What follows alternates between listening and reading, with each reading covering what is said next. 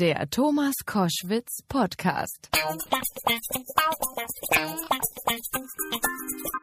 Koschwitz zum Wochenende und ich freue mich sehr, den renommierten und ehemaligen ARD-Journalisten Werner Sonne zu Gast zu haben. Der ist unter anderem bekannt dafür, dass er sehr gute Romane schreibt, die stets, ja, einen realen Ursprung haben.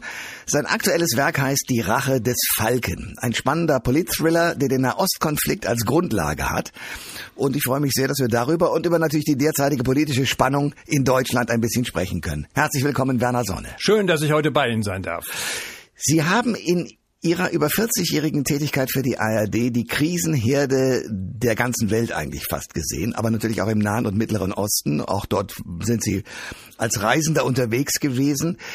Wen meinen Sie in diesem Zusammenhang mit dem Falken in Ihrem Roman? Ähm, das ist ein Palästinenser, der in seiner Jugend äh, das Massaker in den Flüchtlingslagern äh, Sabra und Shatila 1982 erlebt äh, hat als Jugendlicher, Zwölfjähriger und der dort erleben musste, wie die christlichen Phalangisten die seine Familie, vor allem seine kleine Schwester, abgeschlachtet haben. Das ist ja ein realer, leider ein reales Ereignis, das damals stattgefunden hat, unter den Augen und mit Billigung der Israelis. Und das hat ihn ihn für sein restliches Leben geprägt, hat den Hass in ihm entwickelt, eben auf die Israelis und auch auf die Amerikaner, äh, die ja die Israelis unterstützen.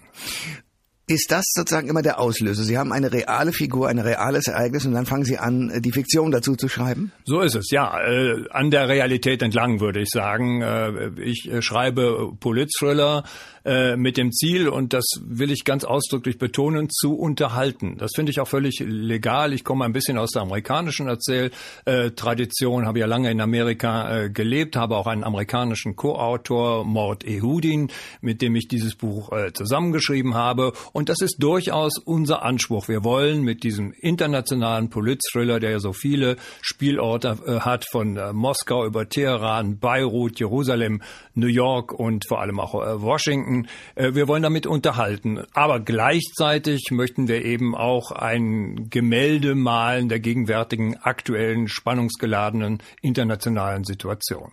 Werner Sonne ist mein Gast bei Koschwitz zum Wochenende.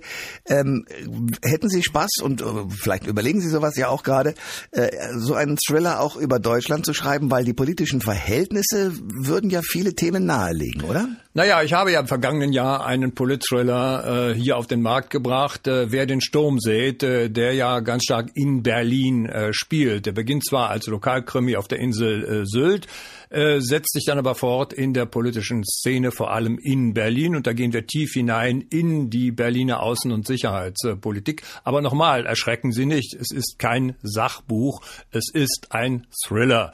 Äh, und äh, das ist eben erneut der Versuch, an der Realität entlang äh, einen unterhaltsamen Roman zu schreiben. Das zumindest ist der Anspruch. Ob das gelingt, das muss am Ende der Leser selber entscheiden. Na klar.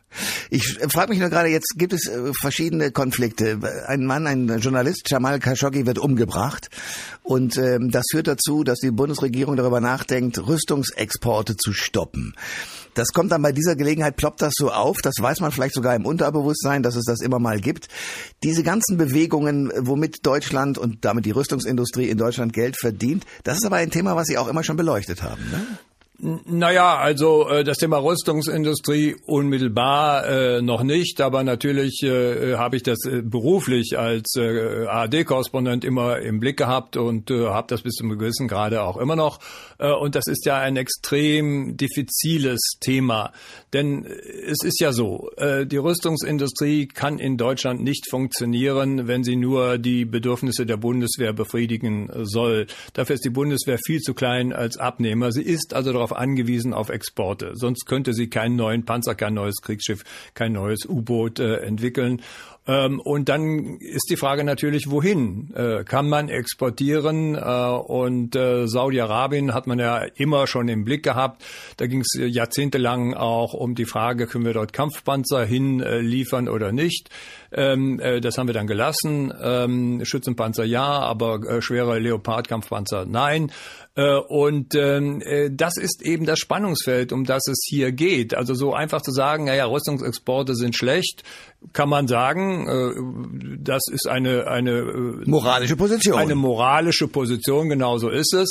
Äh, das bedeutet aber auch, ähm, dass Deutschland dann komplett aus diesem Hochtechnologiefeld aussteigen muss und wir Waffen dann nur noch im Ausland auch für unsere Bedürfnisse kaufen müssen. Also das muss man alles mitbedenken. Man kann es sich einfach machen, diese moralische Position einnehmen. Davor muss man hohen Respekt haben. Gerade im Falle Saudi-Arabien muss man das jetzt bedenken. Und die Politik äh, ist ja jetzt erst einmal äh, vorläufig da ausgestiegen, bis das alles geklärt ist. Aber man muss eben auch genau hinhören, was dazu gesagt worden ist. Vorläufig äh, hat man jetzt erstmal auf Rot geschaltet, die Ampel. Aber ich denke schon, äh, dass diese Ampel irgendwann wieder auf Grün äh, umspringen wird. Äh, denn diese Schiffe, um die es da ja vor allem geht, werden ja im Augenblick schon gebaut ähm, und die sind genehmigt worden. Die Industrie hat sich darauf verlassen. Und natürlich, seien wir doch keine Heuchler, geht's auch um äh, deutsche Wirtschaftsinteressen. Und wie gesagt, wir wollen da keine, sollten keine Heuchler sein, Moral hin und her. Und ich bin ein großer Freund von moralischen Kategorien, damit ich hier nicht missverstanden werde. Werner Sonne ist mein Gast bei Koschwitz zum Wochenende. Äh, in der vergangenen Woche ist auch etwas Spannendes passiert, nämlich äh, der Staatspräsident Erdogan aus der Türkei hat sich sehr ausführlich mit dem Fall Khashoggi und dem Tod in Istanbul von diesem Mann beschäftigt. Ähm, haben Sie einen, sehen Sie einen Grund, warum das so passiert ist? Also warum der türkische Ministerpräsident sich da oder der Staatspräsident sich da so eingemischt hat? Das ist eine der spannendsten Fragen überhaupt. Äh, warum bringt er persönlich sich in dieser krassen Form in diesen Fall ein, der ja gegen die Machthaber in Saudi-Arabien gerichtet ist? Und hier denke ich mal, geht es um die Frage, wer ist die große Vormacht, äh, äh wer ist der große Vormachtinhaber äh, in dieser äh, dramatisch spannenden spannenden äh, Region. Hier gibt es ja ein Dreieck. Hier gibt es zum einen äh, Teheran, also den Iran, der sich ja als der Schutzengel der schiitischen Muslime äh, aufspielt und versteht. Dann gibt es Saudi-Arabien, äh, das natürlich für die Sunniten äh, der Kernstaat ist. Und dann gibt es die große sunnitisch geprägte Türkei, die ebenfalls unter Erdogan große Machtansprüche hat. Und ich denke, dass das ein wesentlicher Grund dafür ist, warum äh, Erdogan im Augenblick so gegen Saudi-Arabien wettert. Und ob es funktioniert, sehen wir dann in ein paar Monaten oder Jahren erst. Äh, so ist es, ja. Und, äh, und, und wie gesagt, die spannende Frage ist und bleibt äh, die, in welche Richtung entwickelt sich Saudi-Arabien tatsächlich? Gibt es dort wirkliche tiefgreifende Reformen? Äh, verabschiedet sich die saudische Führungselite von der Unterstützung des radikalen Islam und das, äh, der radikale Islam hat ganz stark selbstverständlich seine Wurzeln äh, in Saudi-Arabien und das spürte man über viele Jahre bis hin nach Europa, bis hin hier nach Deutschland. Wohin geht also dieses wichtige Land? Werner Sonne ist mein Gast bei Koschwitz zum Wochenende. Wohin geht dieses wichtige Land Hessen? An diesem Wochenende wird gewählt in Hessen. Ähm, was glauben Sie, wird da passieren? Nehmen wir an, die Union wird nicht gewinnen. Wird das zurückschlagen auf Angela Merkel? Ja, natürlich wird das zurückschlagen. Hat es ja äh, bereits äh, schon in den vergangenen Tagen und Wochen in äh, Bayern, obwohl das natürlich nicht äh, unmittelbar mit ihr nach Hause geht, sondern vor allem erstmal mit äh, Horst äh, Seehofer, der gewiss keine politische Zukunft mehr haben wird. Insofern kann sie ein weiteres Häkchen machen und sagen, da habe ich einen weiteren politischen Gegner einfach aus dem eigenen Lager weggeräumt. Aber der hat sich vor allem selber weggeräumt. Das muss man äh, ganz ausdrücklich dazu sagen. Aber natürlich gibt es in Berlin eine intensive Diskussion über die Zukunft von Angela Merkel. Das ist doch ganz offensichtlich der Fall, kann man ja auch überall äh, nachlesen. Und wo das hinführt, das werden wir allerspätestens im Dezember erfahren, wenn nämlich der Parteitag der CDU in Hamburg stattfinden wird. Und da steht Angela Merkel als Parteivorsitzende zur Wiederwahl äh, an. Und da muss dann endgültig Farbe bekannt werden. Wie wird sie diesen Parteitag überstehen? Ähm, und äh, da wagt glaube ich, noch niemand eine, eine endgültige Vorhersage, aber dass sich um Angela Merkel herum äh, immer mehr äh, Kritiker nun outen, die es schon seit langer Zeit gegeben hat und sich trauen, äh, das auch öffentlich zu sagen, ist natürlich schon äh, ein starkes Zeichen äh, für die Frage, sind wir in einer Götterdämmerung von Angela Merkel? Sie haben Ihren Beruf 40 Jahre ausgeführt, richtig? Ja, 50 eigentlich. 50 also davon 44. So alt sind Sie doch noch gar nicht, also 50, gut. Ja, ja, doch. Ich habe habe extrem früh angefangen okay. und war schon mit 21 beim Westdeutschen Rundfunk.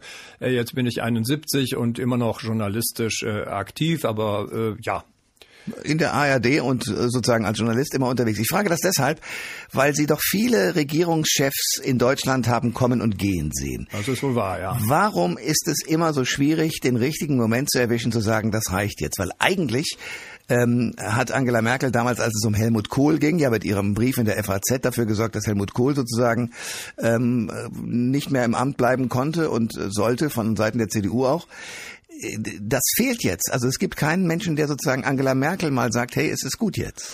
Naja, da bin ich nicht so sicher. Also wie gesagt, ne, noch sind das äh, Schüsse aus der zweiten und vor allem aus der dritten Reihe in der Union. Aber äh, vor ganz äh, wenigen Wochen waren wir doch alle extrem überrascht. Ich auch, dass ihr enger Vertrauter äh, Volker Kauder plötzlich nicht mehr der Fraktionsvorsitzende war. Das war schon eine Revolution, gar keine Frage. Und die war selbstverständlich ein Zeichen dafür, äh, für die Unzufriedenheit äh, in den eigenen Reihen äh, mit äh, Angela Merkel. Das hatte auch mit Volker Kauder zu tun. Aber nochmal, äh, der spannende Moment äh, wird äh, im Dezember auf dem Parteitag der CDU in Hamburg sein. Werner Sonne ist mein Gast bei Koschwitz zum Wochenende. Kommen wir mal zur SPD. Wie kann es sein, dass die so derartig abstürzt? Liegt es an Andrea Nahles oder an was? Ja, das ist darauf gibt's keine einfache Antwort und ich will auch nicht so tun, als äh, äh sei ich da klüger als äh, viele andere. Ähm, äh, sicherlich äh, spielt das Führungspersonal immer eine wichtige Rolle, aber ich glaube, das ist äh, zu einfach.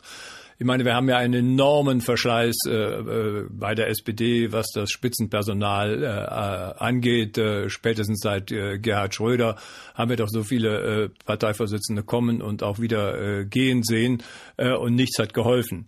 Äh, Kurt Beck, Gabriel, äh, Schulz äh, und in immer kürzeren äh, Abständen Müntefering auch, äh, auch Gerhard Schröder selber natürlich war auch mal kurze Zeit SPD-Vorsitzender. Also da haben wir viel äh, erlebt und nichts hat gefruchtet. Ähm, also äh, ich glaube, dass es da tiefer äh, greifende Probleme äh, gibt äh, bei der SPD, die eben historisch gesehen ihre Urklientel, nämlich die Arbeiterschaft, äh, verloren hat, weil es eben in dieser Form eine äh, unterdrückte Arbeiterschaft nicht mehr gibt. Ich glaube, das ist historisch gesehen das Kernproblem der, der SPD. Und natürlich äh, ist es schon so, sie bringt eben ihre Leistung in der Koalition, in der großen Koalition, die ja durchaus vorhanden sind. Das muss man ausdrücklich sagen.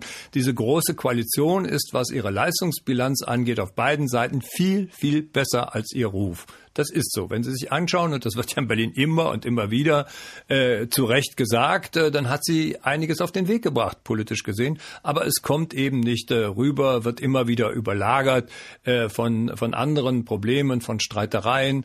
Äh, und äh, das äh, schlägt vor allem bei der SPD durch. Warum sind die Grünen so stark? Natürlich ist die Stärke der Grünen die Schwäche der anderen. Das ist ein ganz wesentliches äh, Moment dabei. Und die Grünen haben ja auch einen langen, langen Weg hinter sich gebracht von einer halb, naja, ich will nicht sagen revolutionären Partei, aber eine, die damals doch äh, in ihrer Gründungsphase doch sehr krawallig war, sagen wir mal so. Die kommt heute sehr viel angepasster daher, angepasst und zugleich mit ihrem neuen Spitzenpersonal munter jünger. Äh, und das spricht, glaube ich, viele Leute an. Sie hat ja auch durchaus konservative äh, Elemente äh, mit aufgenommen und, und sie hat linke Elemente. Also es ist eine ganz spannende Mischung. Auf einerseits konservativ, naturerhalten, vieles andere auch. Die Grünen sind zum Beispiel die schärfsten Russland-Kritiker. Ähm, das ist ein hochinteressanter Aspekt dabei. Ähm, und, und, und sie sind jünger und frischer in der Anmutung. Und das ist so offenbar eine, eine Anmutung, die beim Wähler ankommt. Werner Sonne ist bei Koschwitz zum Wochenende. Die Farbenspiele werden jetzt wieder eine große Rolle spielen nach den Wahlen am Wochenende jetzt. Ähm, da gibt es die Idee, so ähnlich wie in Berlin, Rot-Rot-Grün zu versuchen, obwohl ja gerade in Hessen äh, Schwarz-Grün gut funktioniert hat. Ist das ein Modell, also lässt sich Grün so verschieben, wie das der ein oder andere Farbenspieler so denkt? Ich habe da meine Zweifel, denn äh, was wir da, das Trauerspiel, das wir da in, in Berlin erleben, und ich lebe ja äh, in Berlin, ähm, äh, ist nicht unbedingt ermutigend. Äh, äh, da das passt irgendwie äh, nicht zusammen, was da abläuft. Nun ist Berlin auch eine ganz besondere politische Gemengelage. Das muss man dazu sagen. Die kann man sicherlich nicht nahtlos auf Hessen übertragen. Ähm, aber ähm, ich, mein politisches Bauchgefühl, mehr kann man dazu nicht sagen, sagt mir, dass das nicht wirklich zusammenpasst heute. Diese modernen Grünen passen mit der Linken nicht äh, zusammen. Äh, und deshalb äh, ist das natürlich ein, ein interessantes Gedankenspiel, aber ich glaube eben nicht, äh, dass es funktionieren würde. Da, wo die Grünen Verantwortung unmittelbar tragen, also hier zum Beispiel in Hessen, funktioniert das ja ziemlich reibungslos und auch erfolgreich. Das muss man sagen. In Baden-Württemberg, wo sie sogar den Ministerpräsidenten stellen, funktioniert es noch reibungsloser.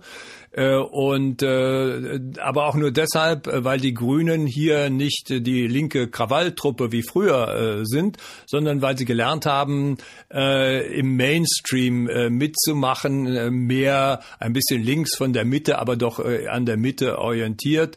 Äh, und das ist das Erfolgsmodell da für die Grünen, wo sie wirklich Verantwortung tragen. Sagt Werner Sonne. Herr Sonne, danke für den Besuch. Sehr gerne. Alle Informationen zur Sendung gibt es online auf thomas-koschwitz.de.